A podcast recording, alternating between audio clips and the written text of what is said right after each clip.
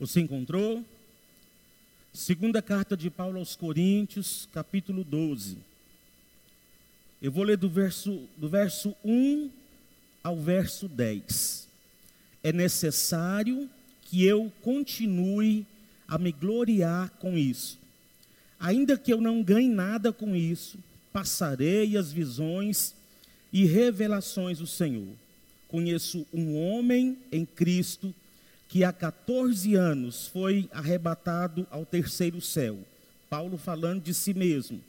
Se fosse, se foi no corpo ou fora do corpo, não sei, Deus o sabe. Eu sei que esse homem, se no corpo ou fora do corpo, não sei, Deus o sabe, foi arrebatado ao paraíso e ouviu coisas indizíveis, coisas que ao homem não é permitido falar. Nesse homem me gloriarei, mas não em mim mesmo, a não ser em minhas fraquezas. Diga comigo, fraquezas. Mesmo que eu preferisse me gloriar, não seria insensato, porque estaria falando a verdade. Evito fazer isso para que ninguém pense ao meu respeito mais do que em mim vê ou de mim ouve, para me impedir, para impedir que eu me exaltasse por causa da grandeza dessas revelações, foi-me dado um espinho na carne, um mensageiro de Satanás para atormentar, para me atormentar.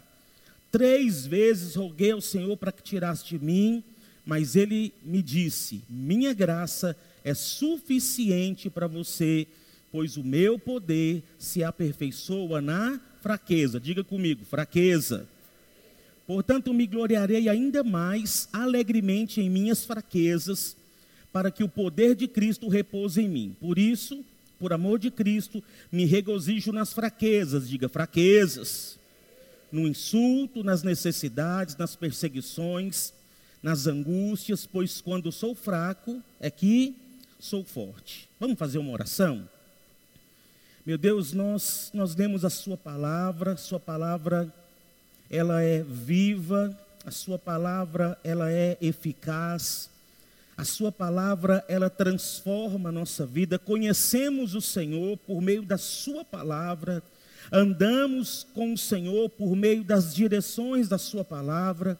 Por isso eu te peço nessa noite, Deus, que seja o Senhor falando com a gente. Nós precisamos te ouvir, nós precisamos da Sua palavra, nós precisamos ser transformados. Por isso nós lemos e oramos ao Senhor, porque cremos que o Senhor é poderoso para transformar a nossa vida. Que cada irmão que está aqui, cada homem, cada mulher, cada jovem, cada pessoa que veio a este lugar possa ser tocado pelo Senhor e pela Sua palavra. E quando voltarmos para nossa casa, esse toque venha venha estar cada vez mais forte e ardente no nosso coração. Reconhecemos nossas limitações, nossas fraquezas. Sem o Senhor, nós não temos capacidade alguma de fazermos qualquer coisa. Por isso nós te pedimos, Deus, dirija a nossa vida. Fala conosco nessa noite. Nós oramos em o nome de Jesus. Amém e amém. Amém, irmãos. Eu quero compartilhar com vocês nessa noite um tema, uma, uma palavra que eu compartilhei na minha célula de discipulado e em algumas células da nossa, acho que em duas células da nossa descendência.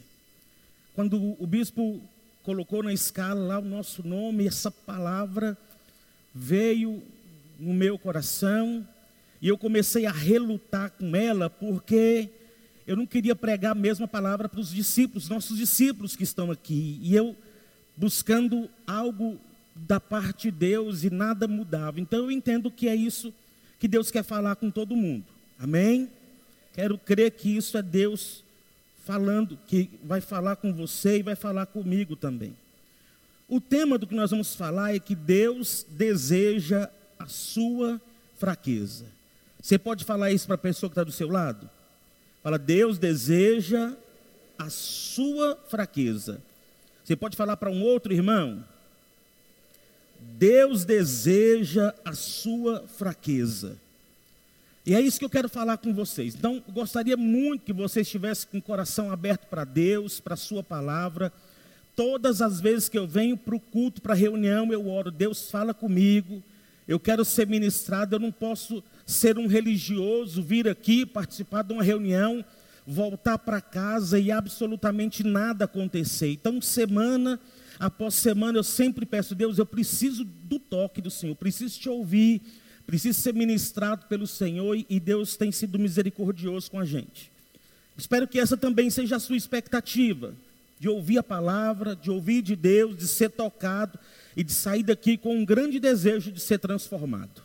Amém?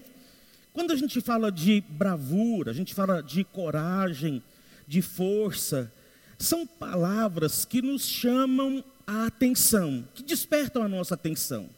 A gente vive hoje um tempo de, de coach, né? Coach no, no, na vida profissional, coach, alguns pastores que são coaching estão sempre incentivando, sempre com palavras positivas, sempre incentivando as pessoas a olhar para o potencial delas, para aquilo que elas podem fazer. E eu fui buscar a definição tanto de bravura como de coragem no dicionário.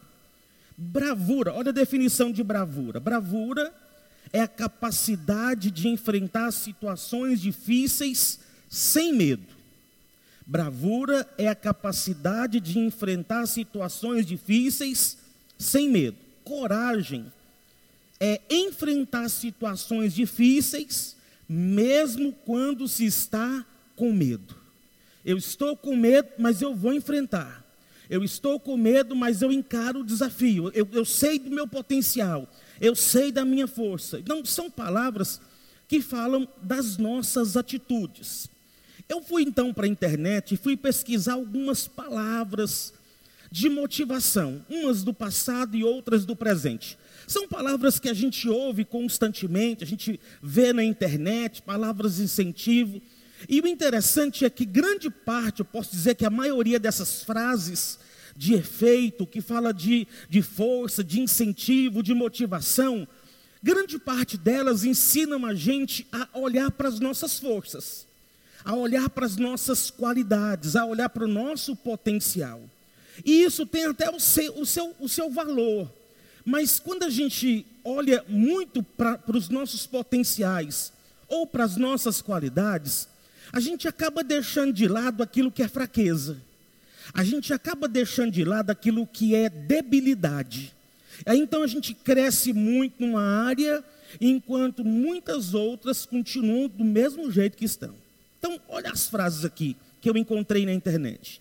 Quanto mais eu me conheço, mais eu me curo e me potencializo. José Roberto Marques, Master Coach Sênior. Estão crescendo, hein, irmãos? Master Coach Sênior, fundador e presidente do Instituto Brasileiro de Coaching.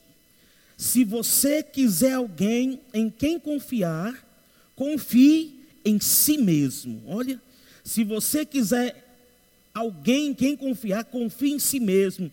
Quem acredita sempre alcança. Renato Russo, cantor da Legião Urbana, um, um trecho da, da música dele. O sucesso não tem a ver com o lugar de onde você veio, e sim com a confiança que você tem e o esforço que você está disponível a investir. Michelle Obama, ex-primeira dama dos Estados Unidos.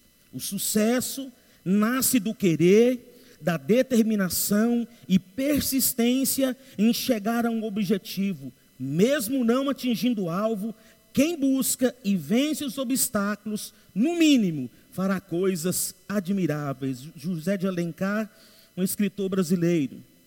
Mais uma, está decidido acima de qualquer coisa, é, é o segredo do êxito. Estar, perdão, estar decidido acima de qualquer coisa é o segredo. Henry Ford, é, americano fundador da Motor Ford Company. Faltam só mais duas, irmãos. Fomos criados para avançar e crescer e subir às novas alturas. A nossa natureza é de crescimento e isso implica esforço e trabalho duro. Tiago Brunet. Tem mais um dele aqui, ó. Nosso futuro é decidido pelas decisões que tomamos e não apenas pelas desculpas que damos. Tiago Brunet. A gente, a gente gosta muitas vezes de trazer essas frases à nossa memória, ou de recitá-las, porque é como que um incentivo para mexer com a gente, motivar a gente a fazer coisas grandes. Essas palavras, essas frases fazem com que a gente busque essas coisas. Porque é assim que nós gostamos de ser vistos, é assim que nós gostamos de ser reconhecidos como pessoas fortes, como pessoas de coragens, de coragem, como pessoas inteligentes, como pessoas que fazem. Não, fulano é bom naquilo que ele faz, não, ciclano é bom. Nós gostamos disso, essas coisas nos inflam e a gente gosta de ouvir isso. Agora, nós não gostamos é, quando nós ou alguém fala das nossas fraquezas.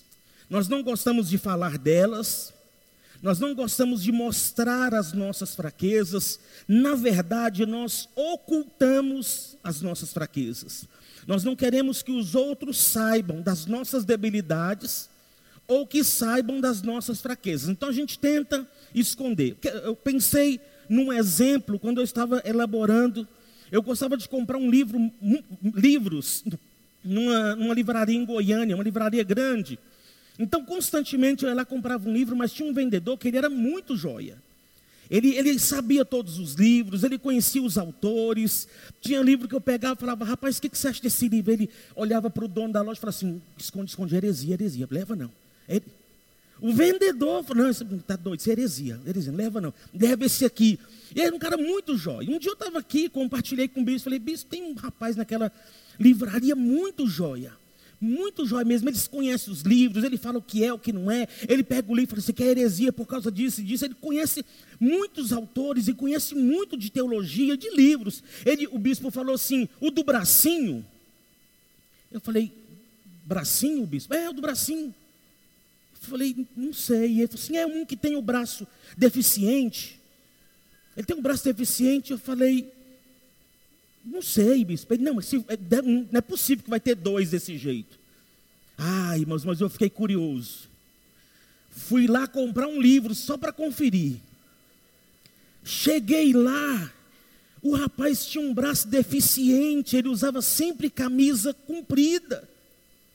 E eu, muito tempo, meses, talvez anos, comprando o livro dele, e nunca vi que ele tinha um braço deficiente. Por quê? Porque ele sabia esconder a debilidade. Ele sabia esconder a fraqueza. E na verdade, nós somos assim. Nós não gostamos de expor aquilo que é nossa fraqueza. Nós não falamos de uma enfermidade que a gente está passando. A gente não fala de um problema que a gente está passando na família. Na verdade, quando alguém, eu sou pastor, a gente ouve muita gente. Quando alguém vem falar que está com alguma enfermidade, ele fala assim: Pastor, conta para ninguém não. Estou com essa enfermidade aqui, mas não conta para ninguém não. Por quê? Não quer mostrar sua fraqueza.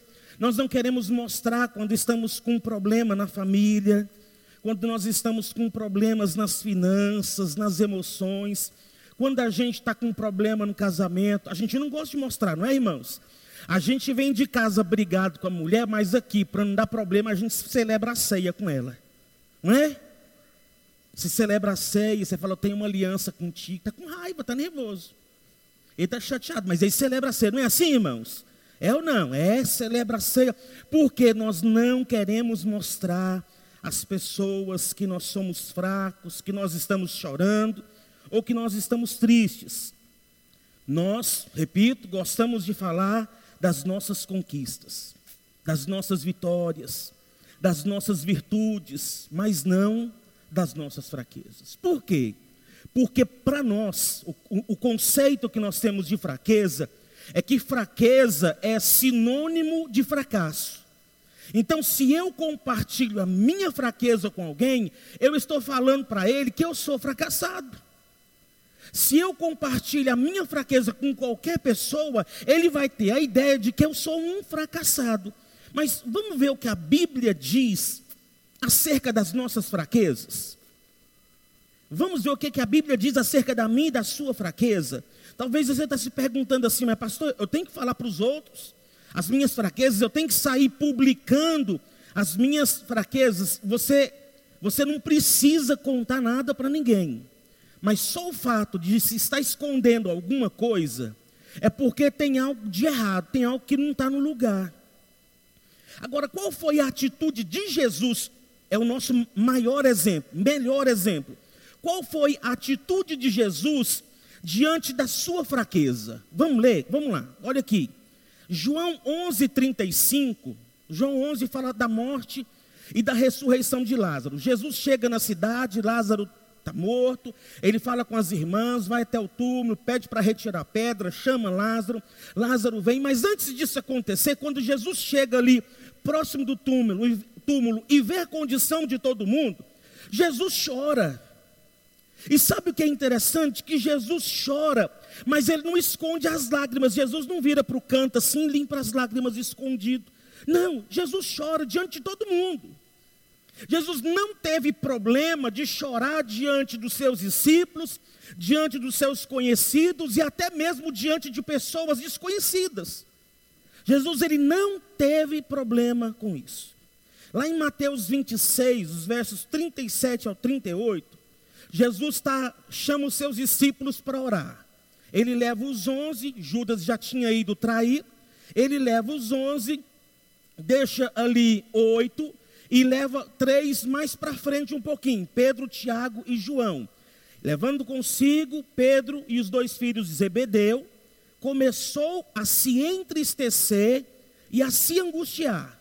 Jesus entristeceu e se angustiou porque ele sabia que o seu sofrimento e a sua morte estavam próximas. Então ele, ele se angustiou, disse-lhes então: A minha alma está profundamente triste, uma tristeza mortal. Fiquem aqui e vigiem comigo. Há uma outra versão que diz assim: Jesus falou: A minha alma está profundamente angustiada até a morte. Então, o que Jesus fez foi compartilhar com os seus discípulos a sua fraqueza, a sua angústia, a sua tristeza, porque ele sabia do que estava por vir. Ele não teve problema nenhum de mostrar suas fraquezas. Jesus teve fome, Jesus teve sede, Jesus dependeu de uma mulher para que ele pudesse sobreviver até a adolescência, até a sua juventude. Jesus não teve problema algum para lidar com as suas fraquezas. Na verdade, eu queria que você ouvisse isso aqui com seu coração. O nosso relacionamento com Deus, ele é revelado nas nossas relações interpessoais. Quando você tem um problema com uma pessoa, ou quando você tem problema com várias pessoas, isso reflete o nível de relacionamento que você tem com Deus. Se você tem um relacionamento saudável com Deus e crescente, nós nunca vamos alcançar o ápice do relacionamento com Deus, nem aqui, nem na eternidade. Então, à medida com que você tem esse relacionamento crescente com Deus, menos problemas você vai ter com as pessoas, menos problemas você vai ter no seu casamento, menos problemas você vai ter com, com pessoas. Por quê? Porque o seu relacionamento com Deus vai se refletir no relacionamento com os outros. Vamos ver um exemplo? Jesus, ele estava aqui na terra como homem, e ele sempre teve um relacionamento muito próximo com Deus. Você vê Jesus orando, você vê Jesus falando que estava obedecendo ao que o Pai havia falado. Você vê Jesus em todo o tempo buscando ensinar a palavra do Pai. Ele tinha um relacionamento muito íntimo, muito próximo com Deus. Quando Judas vem para traí-lo, ele, ele, ele não escorraça Judas, ele não dá dura no Judas, ele não briga com Judas, e ele fala assim: Você trai o filho do homem com um beijo. Quando Jesus está apanhando ali dos seus algozes, Jesus não fala nada. Jesus não espragueja contra os romanos, contra os judeus. Jesus não fala nada contra, contra Caifás, nem contra Pilatos. Jesus vai para a cruz. E na cruz Jesus fala assim: Senhor, perdoa eles. Eles não sabem o que eles estão fazendo. Jesus perdoa Pedro que havia é, é, negado ele três vezes. Jesus perdoa os outros dez, porque eles tinham fugido quando Jesus foi preso. Então você percebe que o relacionamento de Jesus fazia com o relacionamento de Jesus com Deus fazia com que ele tivesse relacionamentos saudáveis. Então, nós, como cristãos, precisamos ter relacionamentos saudáveis. Olha, na, na, no início da minha conversão, até alguns anos atrás, momento de ceia, era momento de um irmão sair do lugar, passar na frente de todo mundo, ir lá no outro irmão, antes de tomar ceia, pedir perdão, abraçar, beijar, chorar e celebrar a ceia juntos. Quem é dessa época aqui, irmãos? E eu fico pensando assim: será que esses irmãos de Serrinha não brigam com o outro? Será que eles não brigam? Será que eles não têm problema um com o outro? Porque, irmãos, a coisa mais fácil do mundo é a gente ter problema com o irmão aqui. Porque se você senta naquela ponta ali, o irmão senta naquela ponta ali, você fica um ano inteiro, nem vê ele na igreja. Verdade ou não? E eu fico pensando, será que a gente não tem problema? E se temos, temos problemas com quantas pessoas? Eu cresci na igreja, era um cara que tinha um problema com todo mundo, irmãos. Eu brigava com todo mundo, brigava. Um dia eu fui para cima do, do chefe dos diáconos para bater nele, porque ele tinha falado uns negócios para minha mãe, eu fiquei nervoso. Menina, adolescente. Brigava com todo mundo, e brigava com os meus amigos ainda. Mas eu não tinha nenhum tipo de relacionamento com Deus. Nenhum tipo. Estava na igreja, fiquei muitos anos na igreja sem ler a Bíblia, sem conhecer Deus por meio da Bíblia. Conhecia por aquilo que as pessoas falavam no púlpito. Então eu tinha um relacionamento ruim, não saudável com Deus, e isso refletia nos meus relacionamentos. Nós, nós éramos seis irmãos, um dos, meus, um dos meus irmãos faleceu. Mas esse irmão que faleceu, eu fiquei um ano e meio sem conversar com ele, dentro de casa. A minha irmã, a Cíntia, nós ficamos três anos sem conversar dentro de casa. Você imaginou?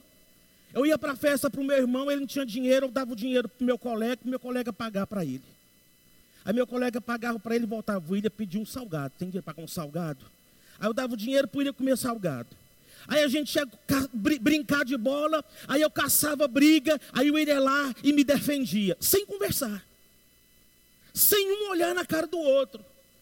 E eu pude ver o quanto que essas coisas, elas vieram para dentro da igreja quando eu me converti. Até eu entender que se eu tiver um relacionamento saudável com Deus, eu não terei dificuldade de lidar com nenhum tipo de pessoa. Nenhum tipo de dificuldade. Amém ou não, irmãos? Então, quanto mais próximo de Deus, melhores são os relacionamentos. Mas voltando aqui, a gente aprende que a gente não deve deixar os outros ver as nossas fraquezas, não é assim, irmãos? A gente aprende que gente, os outros não podem ver as nossas fraquezas. Só que essa filosofia de vida, ela acaba se tornando como uma barreira para a ação de Deus na nossa vida. Quem aqui já brigou quando era menino e apanhou, mas não parava só porque você ficava com medo dos outros chamar de ser de fraco? Já, já apanhou? Desse, eu, eu brigava com todo mundo quando era menino, mas eu brigava com menino do meu tamanho e menino menor, mas eu nunca briguei com o maior. No dia que eu briguei com o maior, eu nunca mais briguei. Foi a última vez que eu briguei. E ali no cruzeiro, eu morava no cruzeiro, tinha o agenciador das brigas, que era um cara mais velho, que ficava falando assim, ó, oh, Rogério, o menino te xingou. Aí ficava no outro, fulano, ó, oh, o Rogério xingou você. E ficava até, até pôr os dois para brigar. E nessa última briga, eu me lembro como se fosse hoje. Ele falou assim: Rogério, o, Sandro. O Sandro falou que você quiser brigar com ele, e o Sandro era um tanto assim maior que eu, irmãos. E eu falei: eu vou. Morrendo de medo, irmãos. Eu sabia o resultado daquela briga, e eu fiquei assim, e ele ficou do mesmo jeito, e eu assim, e ele assim. Eu não me lembro de onde veio, mas eu levei um murro. Eu não me lembro de onde veio. Eu sei que eu levei um murro e minha cabeça doeu demais. E eu continuei. Tipo assim, você vai desistir. E ele virou para mim assim e falou assim: vai embora, você não dá conta de nada, não. E eu virei as costas, fui embora e chorei. Fiquei uma semana trancado dentro de casa com vergonha, porque eu apanhei do Sandro. A nossa vida inteira, irmãos, a gente quer mostrar que a gente é forte. A vida inteira a gente quer mostrar para os outros que nós não temos fraquezas. Pastor, mas por que, que Deus então deseja a minha fraqueza? Paulo responde na segunda carta que ele escreve aos Coríntios, no capítulo 12, versículo 9. Deus fala para Paulo porque a nossa fraqueza é importante para ele. Olha aqui. Mas ele me disse: A minha graça é suficiente para você. A minha graça te basta, pois o meu poder se aperfeiçoa na fraqueza. O poder de Deus é aperfeiçoado na nossa fraqueza. Se nós não temos fraqueza, então o poder de Deus não será aperfeiçoado na nossa vida. Você entende isso, irmãos?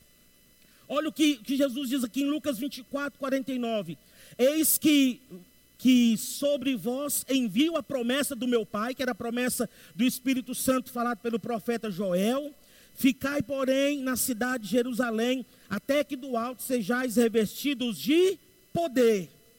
Então, quando nós recebemos Jesus, o Espírito Santo ele vem e nos reveste de uma capacidade sobrenatural, uma capacidade de Deus, esse poder. E esse poder ele é aperfeiçoado na nossa fraqueza e nunca nas nossas capacidades. Ele, ele é aperfeiçoado nas nossas fraquezas e nunca na nossa força. A gente pensa que Deus quer as nossas qualidades, as nossas habilidades, a nossa força, a nossa coragem, porque a gente acredita que é assim que Deus vai nos usar. Você já ouviu aquela frase assim, ó, fulano tem um potencial para ser líder. Fulano tem um potencial para ser pastor. Fulano tem um potencial para isso ou para aquilo. Eu já ouvi muitas vezes, já ouvi até mesmo dentro da igreja. Agora, a minha pergunta para você é: que potencial, que qualidade que nós temos que pode ser útil para Deus? Que qualidade ou que potencial você tem que Deus pode usar, que vai ser útil para Deus, que Deus não tem. Deus vai falar assim: olha, eu não tinha essa habilidade aqui, eu vou usar ela então, porque para mim é algo novo. Não, absolutamente não. Mas nós queremos estar prontos para ser usados por Deus. Nós queremos estar prontos, queremos nos qualificar, queremos nos habilitar para que Deus possa nos usar. Eu não estou falando que nós não, deve, não, nós não devemos é, deixar de nos habilitar, não é isso que eu estou falando. Que nós não devemos deixar de nos qualificar, não é isso. Mas muitas vezes nós olhamos para essas habilidades, para essas qualidades, como o, o motivo pelo qual Deus pode nos usar. É porque eu sou bom nisso, por isso que Deus faz. É porque eu sou bom nisso, por isso que Deus faz. É porque eu sou bom naquilo, é por isso que Ele age. E quando a gente não alcança o padrão que nós estabelecemos, ou que os outros estabelecem para nós, nós nos frustramos e nos sentimos desqualificados para sermos usados por Deus. Eu quero citar alguns exemplos, são poucos, de alguns, alguns personagens bíblicos que ensinam muito para mim e para você. E eu gostaria muito que você entendesse essa mensagem não só com a sua mente, mas que você pudesse entendê-la também com o seu coração. Gênesis 12, 11 diz assim: Partiu Abrão, como lhe ordenara o Senhor, e Ló foi com ele. Abrão tinha 75 anos quando saiu de Arã. Quando Deus vai dar início ao plano da redenção em Gênesis capítulo 12, ele não chama um jovem de 20 anos, ele não chama um jovem de 25, 30 anos, ele chama um senhor de 75 anos. Talvez o, o Abraão, o Abraão na época estava na fila lá para dar entrada na aposentadoria. E Deus tirou ele da fila e chamou ele para ser usado por ele. Deus não chamou um menino, Deus chamou um senhor de 75 anos. E ter 75 anos não é de, hoje não é diferente de ter 75 antes. É a mesma coisa. Era um senhor. E foi, e foi assim que Deus fez. Deus chamou ele ainda para fazer algo que naquela idade já era difícil fazer: um filho. E ele não fez um filho com 75 anos, ele fez um filho com 90, com 100 anos. Aí, aí é, aí é poder de Deus, não é, irmãos? Com 100 anos, por quê? Porque Abraão podia olhar para Isaac e falar assim: olha, esse menino aqui foi Deus. não foi, não foi minha virilidade, não foi minha força, não foi o azulzinho, não, foi Deus. Foi Deus quem me deu essa criança. Você entende isso, irmãos? Vamos prosseguir. Gênesis 24 fala do nascimento de Jacó e Esaú. E Deus ama, ama Jacó e usa Jacó. Mas sabe o que é interessante? É porque Deus, Deus usa e chama uma pessoa com uma enorme debilidade no caráter para ser o início de uma grande nação. Para ser o início de uma grande nação. Quando Deus vai chamar Davi para ser rei de Israel, ele manda Samuel ir na casa de Jessé para poder escolher o rei. Quando ele chega na casa de Jessé e fala para Jessé o que vai acontecer, Jessé traz Eliabe, o mais forte, o valente. E Deus fala assim: "Olha, você olha com um olhar humano. O meu olhar é diferente. O homem olha a aparência, eu olho o coração. Então, quando eu danço, Deus não está vendo a minha performance aqui na dança, Deus está vendo o meu coração. Quando eu canto, Deus não está vendo se eu estou afinado ou não, e graças a Deus por isso.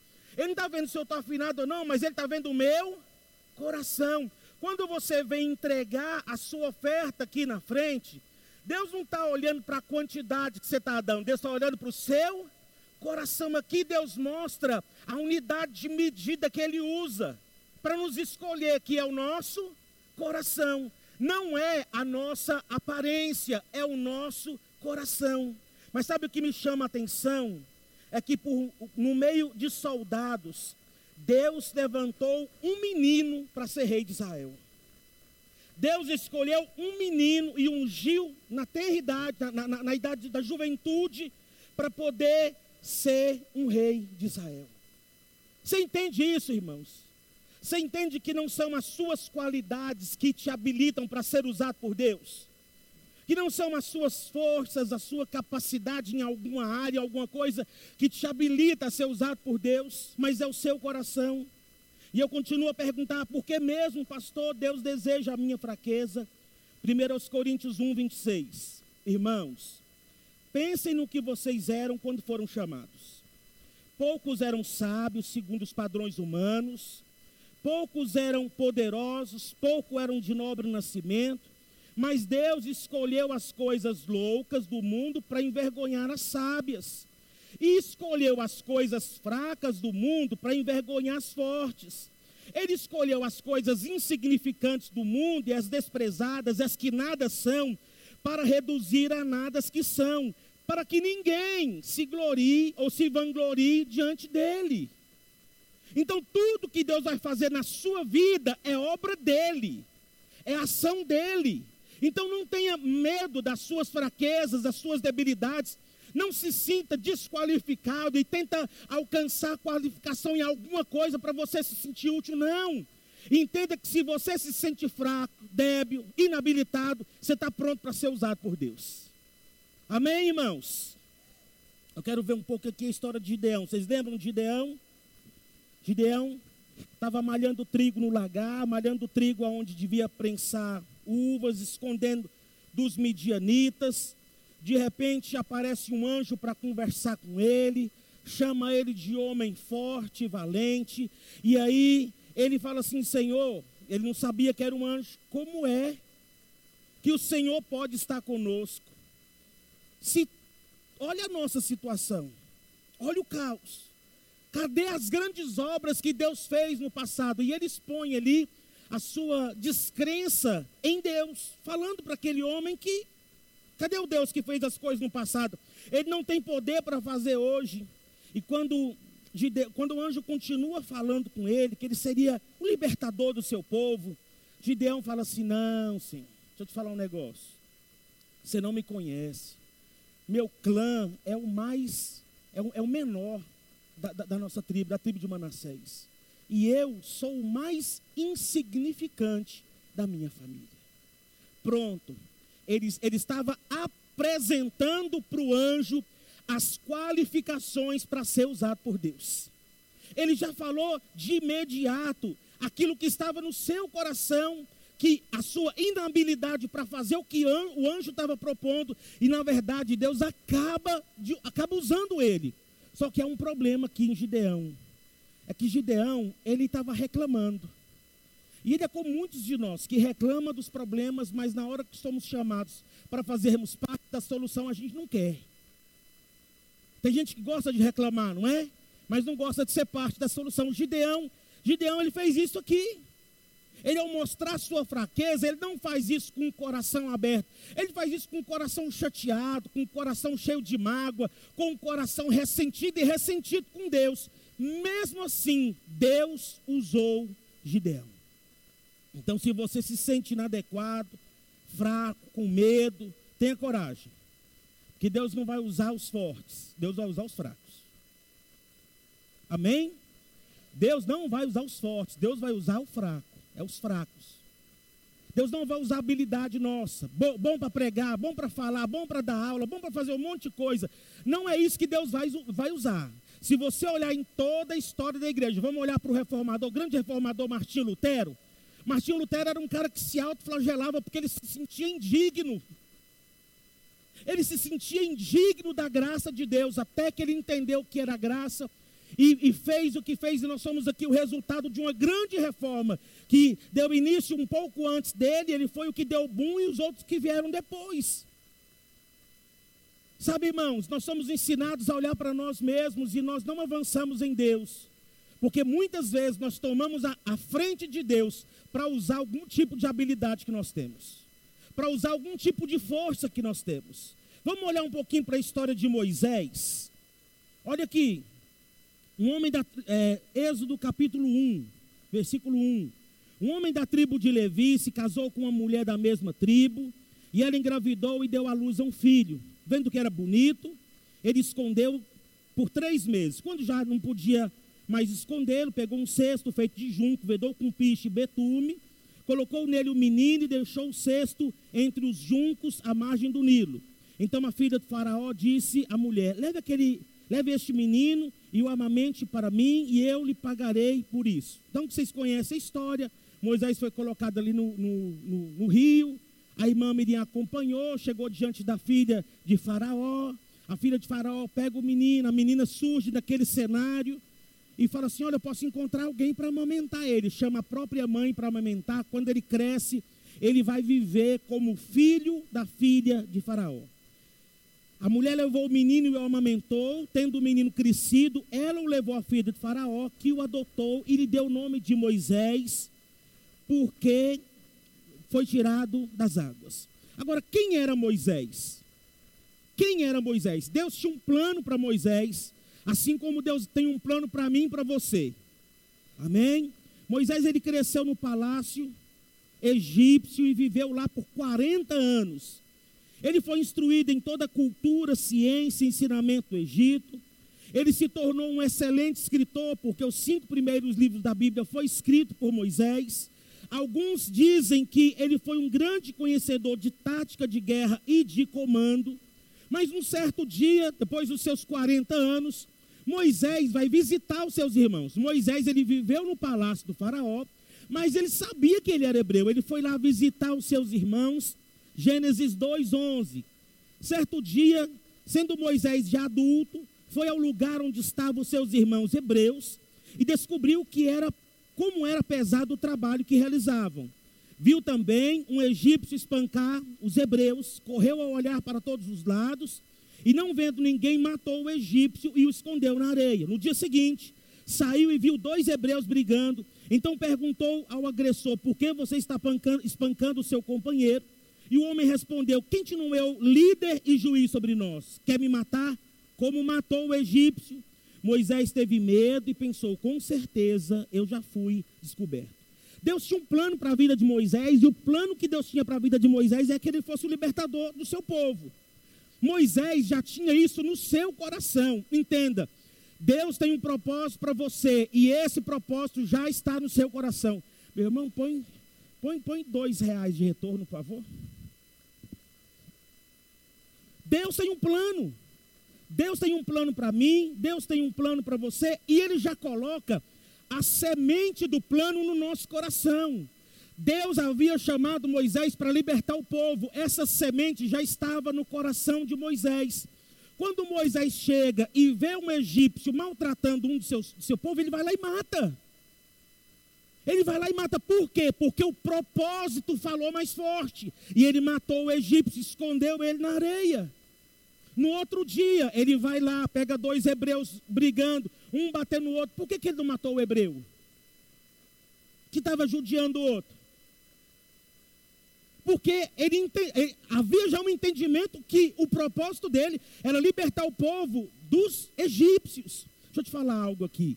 Aquilo que incomoda você foi aquilo que Deus te chamou para mudar. Você entendeu?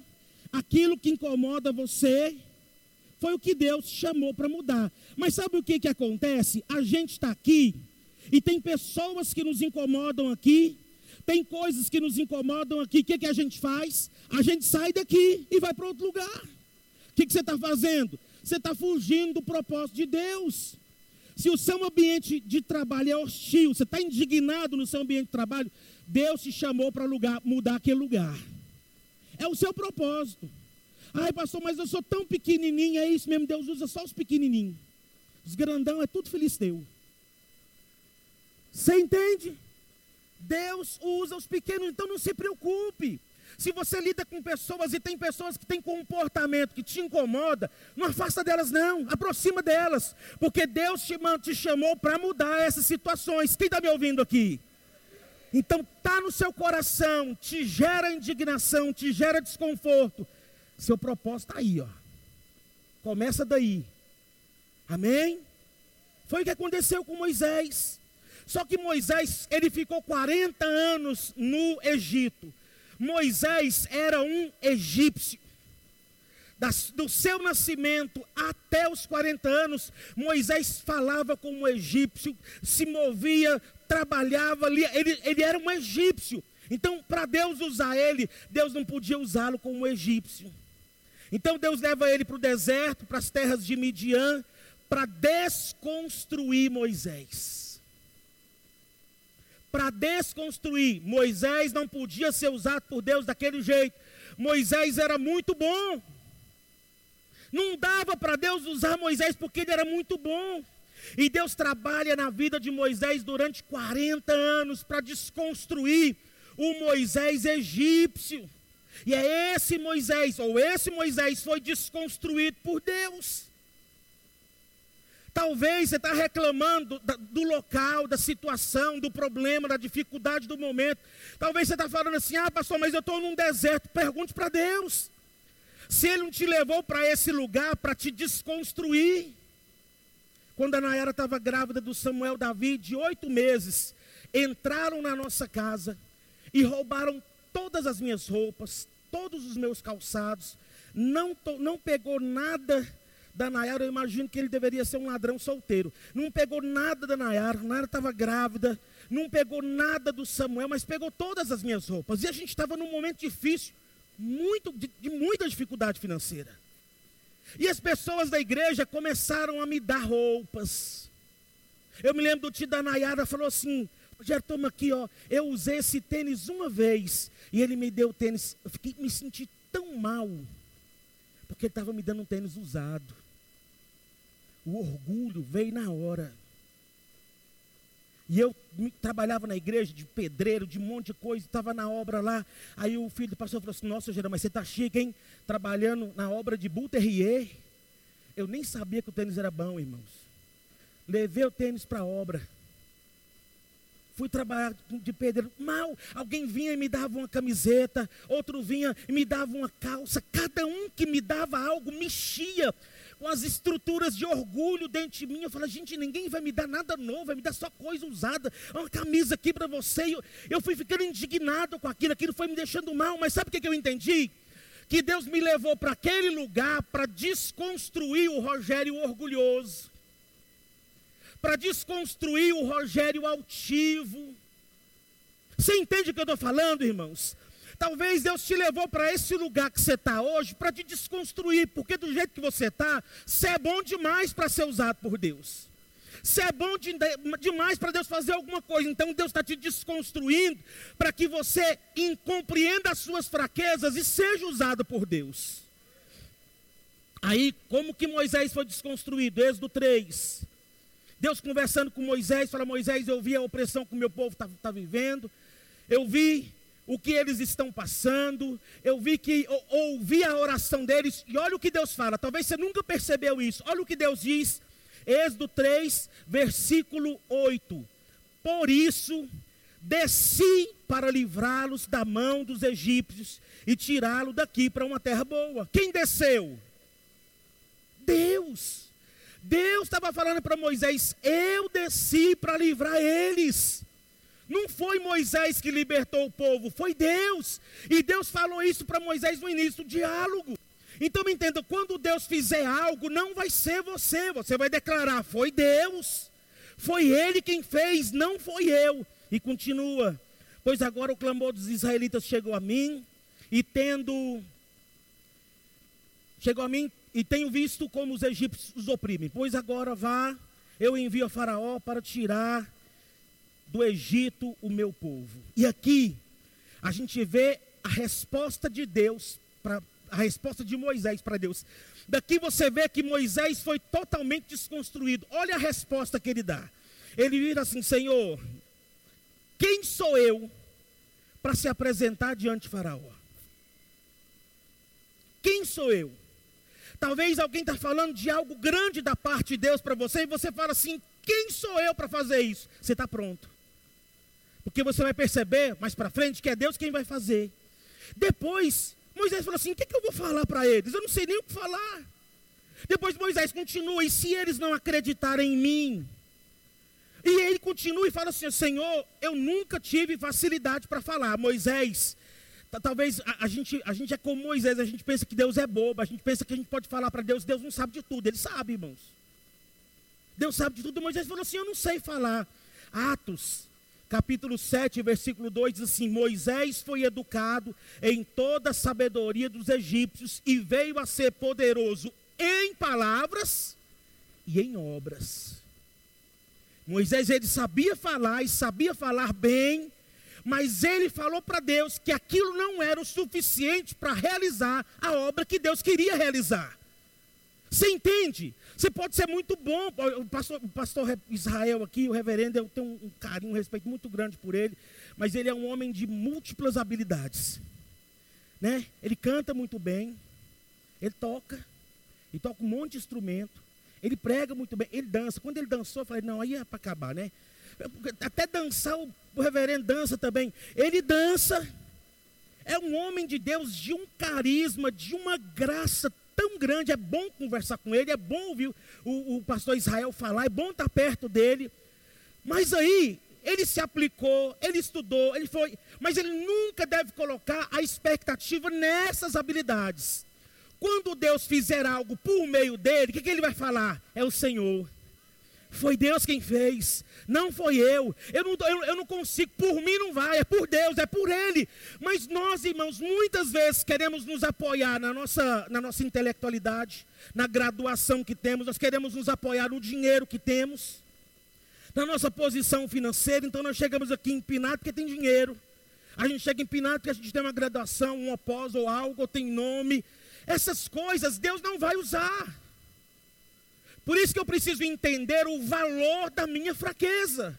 Porque quando eu entendo o valor da minha fraqueza, Deus começa a fazer na minha vida. Amém? Eu quero voltar agora para a gente encerrar para o texto inicial. Para impedir que eu me exaltasse por causa da grandeza dessas revelações, foi-me dado um espinho na carne, um mensageiro de Satanás para me atormentar.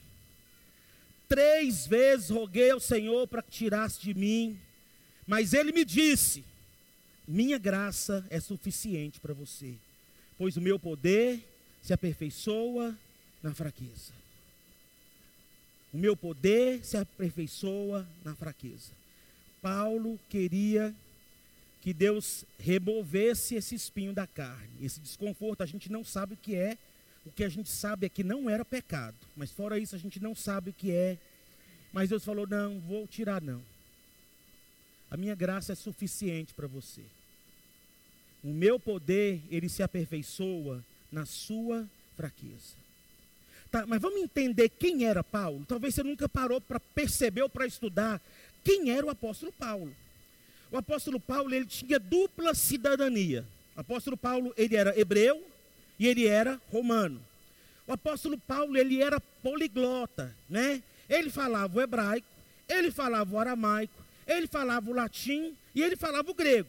O hebraico, porque era a língua cultural, a língua do culto. O aramaico, porque era a língua falada na Palestina. O latim, porque ele tinha cidadania, cidadania romana. E o grego, porque aonde ele ia pregar, quando ele entrou no mundo gentílico, a língua falada era o grego. Então ele entrou. Então ele falava essas línguas. Paulo era fariseu, o grupo mais zeloso pela Bíblia.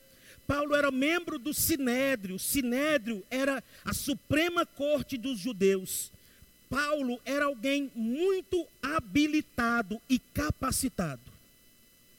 Paulo era alguém muito habilitado e capacitado. Enquanto Deus teve que desconstruir Moisés para fazer um Moisés novo, com Paulo, o tratamento foi diferente. Deus colocou uma fraqueza em Paulo. Paulo era tão bom que Deus teve que colocar uma fraqueza nele que ele não tinha. Deus colocou uma fraqueza em Paulo, um espinho na carne de Paulo.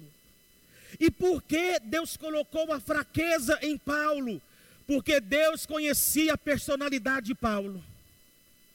Ele diz o seguinte: para que eu não me ensoberbecesse por causa das visões que eu tive, Deus colocou um espinho na carne.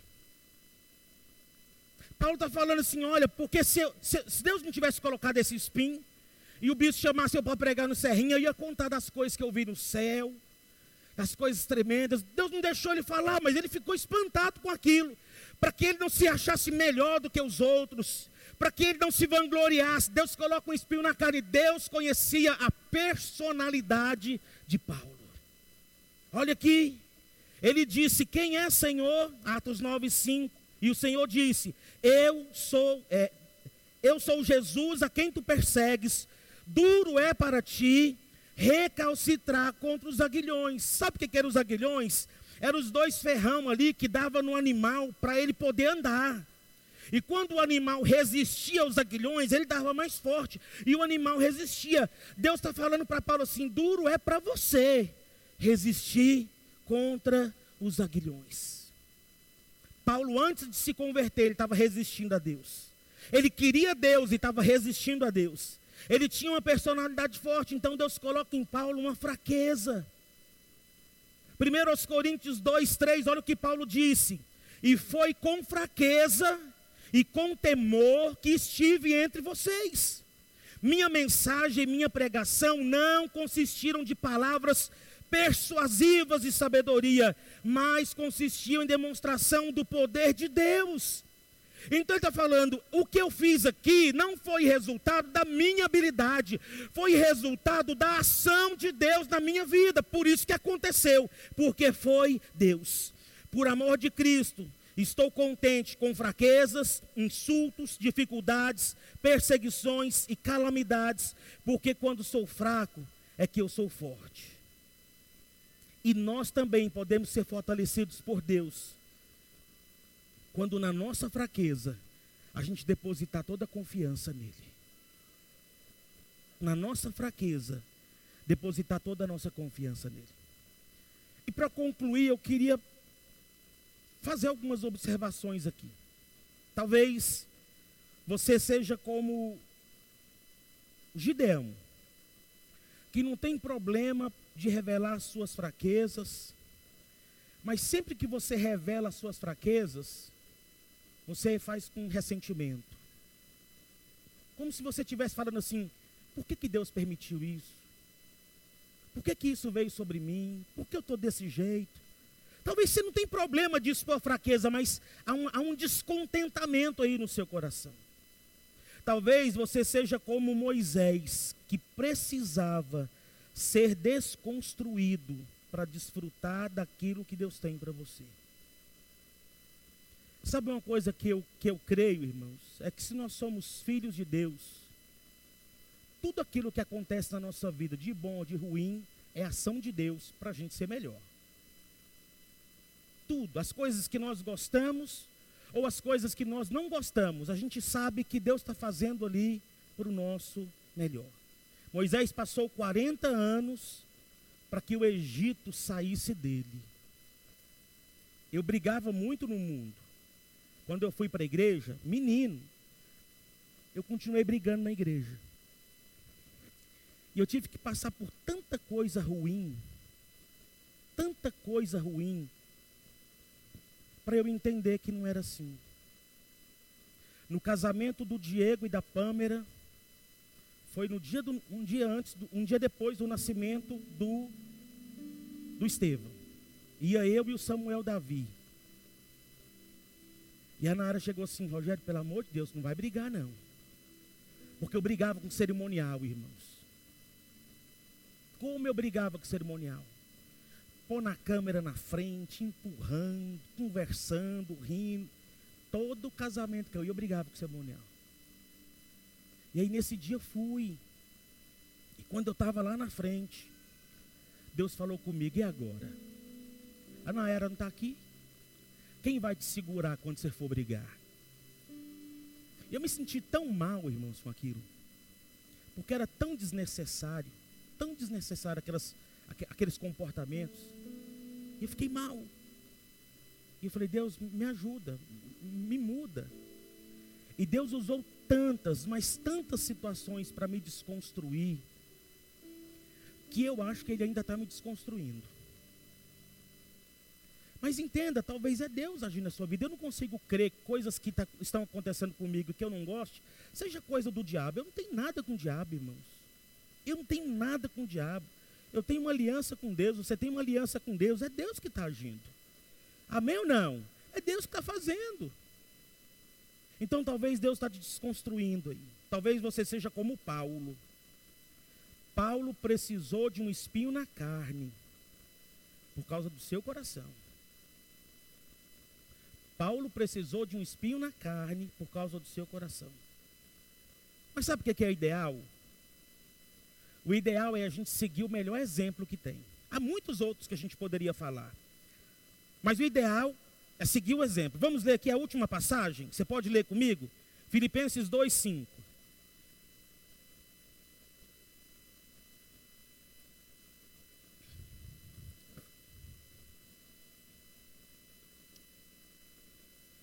Filipenses 2,5 diz assim: Seja a atitude de vocês a mesma de Cristo Jesus.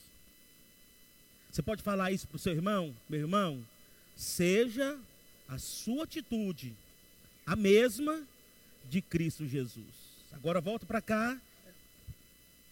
Que, embora sendo Deus, não considerou que ser igual a Deus era algo do qual ele deveria se apegar mas ele se esvaziou a si mesmo, vindo a ser servo, se tornando semelhante aos homens, e sendo encontrado na forma humana, ele se humilhou a si mesmo e foi obediente até a morte morte de cruz. Por isso, porque ele se humilhou, Deus o exaltou à mais alta posição e lhe deu o nome que está acima de todo nome, para que ao nome de Jesus se dobre todo o joelho, no céu, na terra e debaixo da terra, e toda língua confesse que Jesus Cristo é o Senhor, para a glória de Deus Pai. Ele se humilhou. Ele abriu mão dos seus atributos, ele abriu mão de ser onipotente, ele abriu mão de ser onipresente, ele abriu mão de ser onisciente. Por que, que Jesus orava? Ele era Deus, por que, que ele orava? Porque ele precisava do Espírito Santo para falar o que ele deveria fazer. Ele se humilhou de tal forma, irmãos, que ele, ele virou um bebê, ele nasceu na forma de um bebê. Você já imaginou o nosso Deus como um bebê, sendo amamentado por Maria, sendo trocado por Maria? Olha a que ponto ele se entregou por mim, por você. Olha a que ponto ele se entregou. Ele cresceu obedecendo o pai, obedecendo mãe. Jesus então começa o seu ministério, traz os discípulos, ensina. Tem dificuldade com um, com outro, vai ensinando, vai curando. As multidões vêm, chega próximo da morte de Jesus, ele se angustia e os seus amigos não estão com ele na hora da angústia. Na hora que a alma dele fica pesada, não tem ninguém com ele. Vem um anjo para consolar, porque os seus amigos não tinham condições de ajudá-lo. Jesus vai para a cruz. Ele fala: Ninguém pode tirar a minha vida, eu que dou. Ninguém matou Jesus, ele se entregou. Você entende isso? Ele, ele se entregou. Jesus morre e ressuscita. Deixa eu te falar um negócio. Jesus ele ressuscita com um corpo glorificado. Jesus ele abriu mão de um, um atributo. Jesus ele abriu mão da onipresença. Jesus ele está com um corpo na glória direita de Deus Pai. O sacrifício de Jesus não foi só aqui. O sacrifício de Jesus foi eterno por mim e por você. Eternamente ele vai estar num corpo humano glorificado nos céus. E ele fez isso por nossa causa. E a pergunta que eu faço para você: por que, que a gente quer ser grande, irmãos? Por que, que a gente quer ser melhor do que o outro? Por que disputa? Por que, que eu quero mostrar que eu sou forte? Por que, que eu quero mostrar que eu sei? Por que, que eu quero mostrar para a esposa que eu sou maior? Ou a esposa mostrar para o marido que é melhor? Ou chegarmos na igreja querendo mostrar as nossas habilidades, as nossas qualidades, nos sentindo melhor, maior que os outros? Para quê? Se Jesus, que era Deus, ou que é Deus, não considerou que o ser igual a Deus era algo do qual ele deveria se apegar. Jesus se esvaziou. Jesus se esvaziou. Ele não ficou dando carteirada assim, eu sou Deus, eu sou Deus. Não, ele se esvaziou. Chamava Deus de Pai. É isso que Deus tem para nós, irmãos. A gente precisa tirar esse jugo da força, esse jugo. Nós, nós herdamos isso, começou na visão celular, um evangelho triunfalista. A gente tem que vencer, a gente vai ser campeão. Vamos lá, o menor vai ser mil. E a gente incorporou esse negócio, irmãos, e a gente acha que Deus vai usar desse jeito. Não, irmãos. Deus só usou gente fraca. Se você não reconhece fraqueza, Deus não vai te usar. Se você não reconhece suas limitações, Deus não vai te usar. Se você esconde com medo das pessoas verem a sua fraqueza, Deus não vai usar. Deixa as pessoas verem, pastor. Mas do que elas vão falar não importa. Importa, irmãos, não importa. O que, elas vão falar? Ah, vão falar. Deixa elas falarem. Deixa falar. Ah, irmãos. Por que querer ser super? Por que esconder as fraquezas? Fala para Deus hoje. Quando eu fui para a igreja, a pastora Marta falou no início. Quando eu fui para a igreja, meu irmão era líder dos jovens. E um dia, na liderança dos jovens, num culto de sábado, eu falei para meu irmão assim, William, deixa eu dar abertura no culto. Ele falou, pode dar. Como é que faz? Ele me explicou. Eu peguei a Bíblia, devia ter umas sete, uns sete jovens na igreja. E eu comecei a tremer, irmãos. E eu comecei a tremer e comecei a pular as linhas. Eu lia uma, pulava duas, pulava, coisa mais desconexa. Mas eu estava tão nervoso que eu nem percebi isso. Eu nem percebi isso. E aí, um colega meu estava bem na frente, caiu na gargalhada, irmãos. E ele ria que ele ficava vermelho. E ele ria que ele não conseguia segurar sete pessoas, irmãos. É qualquer barulho, todo mundo nota. E eu fui para casa abatido, chateado. Na outra semana eu falei, William, deixa eu dar abertura de novo. Deixa eu dar abertura de novo. Eles, eles já conhecem a minha fraqueza. Deixa eu dar abertura de novo. E ele deixou eu dar abertura. E eu fui lá e consegui dessa vez. Um dia o pastor falou para o Rogério, dá os avisos. Eu fui dar os avisos. E eu cheguei e falei assim, irmãos, ó, sábado que vem vai ter uma festivação na igreja. E eu cheguei em casa, meu pai tinha um dicionário do Aurélio. Tá meu pai assim, todo mundo na, na sala, e tá meu pai assim, Rogério, me ajuda aqui. Eu tô, não tô achando, não tô achando. O que, que foi, pai? Não, me ajuda aqui, você que sabe, que me ajuda a achar festivação. E todo mundo caiu na gargalhada, irmãos. Todo mundo riu. Eu era assassino da língua portuguesa. Mas eu não tive medo de expor minha fraqueza. Há muitas outras que eu preciso expor. Há muitas outras que eu escondo, há muitas outras. Eu não estou falando só para você, não. Eu estou falando para mim também. Há muitas coisas que eu escondo, escondo de vocês. Que é fraqueza, mas que eu não quero mostrar para os irmãos. Eu compartilhei com vocês que eu tenho bipolaridade. E eu fui assistir um filme com a Nayara, você lembra o nome? Do Brad Cooper e uma outra, Jennifer Lawrence, acho que é isso mesmo. E os dois eram bipolares. E eles pareciam doidos, irmãos. E eu fui numa das nossas igrejas, eu não posso falar. Gravação hoje não deixa a gente nem ser livre para falar as coisas que a gente quer falar, né? E eu fui numa das nossas igrejas e tinha uma irmã, todo mundo falava assim: a irmã é doida. A irmã está doida todo mundo se referia com ela como uma doida. Eu falo pregando lá, falei, irmãos, eu tenho bipolaridade, faço tratamento, é um tratamento permanente. Aí chegou no final a doida falou assim: Pastor, eu também tenho bipolaridade. E eu falei, Jesus. Aí eu me arrependi de ter falado. Foi. Eu me arrependi de ter falado. Eu falei, pronto, agora todo mundo olha para mim e deve assim, pastor é doido. Fiquei, fiquei mal. Me arrependi, fiquei assim, chateado, porque eu tinha compartilhado. Você entende como que a gente luta para não revelar as nossas fraquezas? É uma luta constante. Se liberte disso, irmãos. Se liberte de se liberte ser super. Sabe quem me ensinou isso? Bispa Derani. Bispa Derani. Como a bispa me ensinou isso, irmãos? Não quero. Bispa Derani e pastor Leonardo. Eu aprendi na igreja que quando a gente chegava na casa dos outros, a gente tinha que comer tudo que as pessoas oferecessem porque ela estava dando o melhor. Então eu ia, tinha que comer.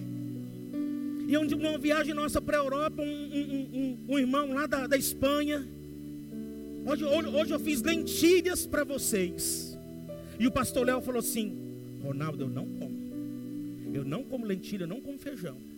Aí vem o, o, o, o espanhol lá. O que, é que o bispo fez?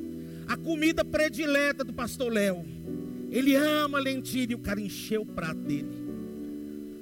E é eles quem serve a gente. Ele colocou o prato de lentilha. Pastor Léo, hum, como não? Como não? Hum. Como não? Eu achei joia aquilo que eu falei assim, eu posso dizer que eu não como também. Posso dizer, eu não preciso falar que eu, que eu tenho que comer. Eu não preciso falar isso. A Bispa Derani, a gente foi viajar, Ronaldo, eu não vou não, não vamos Derani com a gente, lá, lá em Limerick, de Limerick para Fermoy, umas quatro horas de viagem. Ela, Ronaldo, eu não vou não, eu não vou não, vou não, vamos Derani, vamos, eu vou dormindo e vou voltar dormindo, eu vou ficar dormindo no carro. Então tá bom, então vamos. A Bispa entrou dentro do carro, dormiu a viagem todinha. Chegou lá, a gente vai fazer reunião. O Bispo Derani, pelo amor de Deus, você tem que ir lá.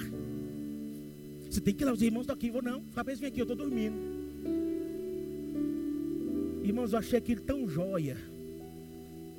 Vou não, falei que ia ficar aqui. Derani, os irmãos sabem que você está aqui, você está no carro. Falei que ia dormir, vou dormir, vou não, quero não. Vou ficar aqui, ficou lá, irmãos. Poxa, eu falei assim, a gente não precisa ter uma postura para agradar todo mundo, para as pessoas olharem assim, olha, é pastor, é homem de Deus. Não, você não precisa disso. Basta ser crente. Basta ser de Deus e deixar Deus fazer o que Ele precisa na nossa vida. Então fala para o seu irmão, fala, meu irmão, Deus deseja a sua fraqueza. Que o Senhor Jesus te abençoe. Até domingo que vem.